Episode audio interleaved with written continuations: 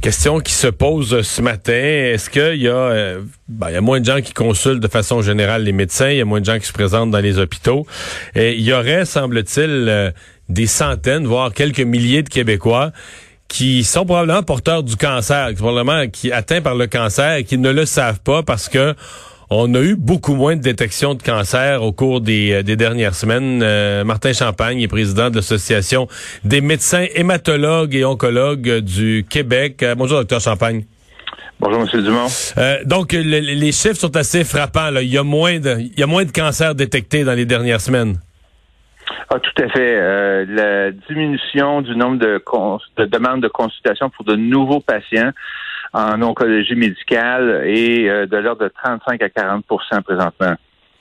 Ce qui veut dire quoi? Ce qui veut dire qu'il y a des gens probablement qui ont une petite bosse, un petit bobo, un petit quelque chose et préfèrent ne pas se présenter aux urgences, reportent. En fait, 90% des gens qui ont un diagnostic de cancer ont des symptômes reliés. Alors, pour le 10% qui n'ont pas de symptômes, habituellement, la découverte va se faire suite euh, au programme de dépistage du cancer du sein par des mammographies ou euh, des programmes de dépistage du cancer du côlon par les tests sur les Est-ce que ça, c'est arrêté? Ça, c'est complètement arrêté. Ça, c'est complètement arrêté présentement depuis euh, presque sept semaines. En plus, il y a des patientes qui ont des cytologies du col utérin pour le cancer du col, donc ça aussi des pap tests. donc ça aussi, c'est sur la glace essentiellement. Alors, Déjà, ça, ça représente 10 des, des patients. Il faut savoir qu'au Québec, chaque semaine, il y a 1100 personnes à peu près qui sont diagnostiquées d'un nouveau cancer. Donc, ça fait beaucoup de gens.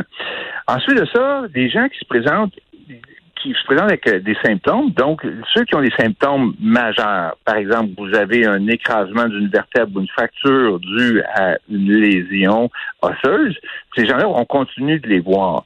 Mais il y a un certain pourcentage de gens qui ont euh, soit une bosse au sein, euh, soit une bosse d'un cou, qui euh, ont perdu du poids, un petit peu de difficulté à digérer, ce genre de choses-là, et qui présentement ben, attendent de prendre un rendez-vous avec leur médecin, ou encore ont vu leur médecin qui a prescrit des tests, mais ils craignent de venir en milieu hospitalier parce qu'ils craignent la COVID.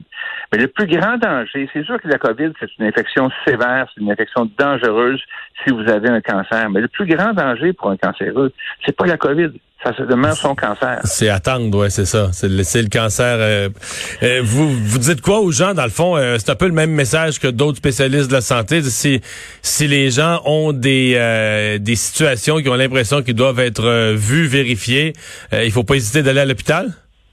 C'est tout à fait juste. les, les trajectoires de soins ont été mises de façon appropriée. Là, présentement, on débute une relance des tests d'imagerie, des biopsies, des euh, chirurgies. Il ne faut pas que les gens craignent de venir en milieu hospitalier. On peut pas donner aucune garantie 100%, mais c'est la même chose que d'aller à l'épicerie du coin ou euh, faire des, courses. à un moment donné, on peut pas vivre reclus éternellement. Et présentement, le milieu de soins aigus a fait des mesures pour atténuer au maximum le risque pour un patient. Donc, le plus grand risque pour un patient, c'est de négliger sa santé.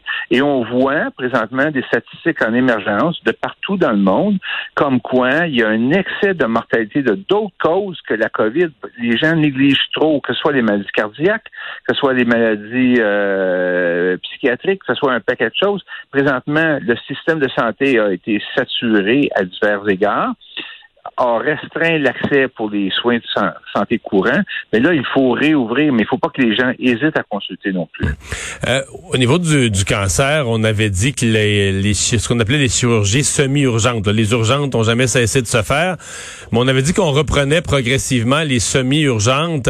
Est-ce que ça se fait? Avez-vous l'impression que les gens, entre autres, qui ont euh, des... Euh, des cellules cancéreuses à faire retirer, que ça se c'est repris euh, adéquatement dans toutes les régions? Ben, ça commence. Cependant, la, la, la, la situation, euh, je dirais, est à géométrie variable. Il y a des centres, il y a des centres où présentement euh, il y a des éclosions de COVID. Euh, ils ont été publicisés ces centres-là. Et ce qu'on assiste malheureusement présentement, c'est un, un, grand délassage à partir des CHSLD vers les unités de soins aigus.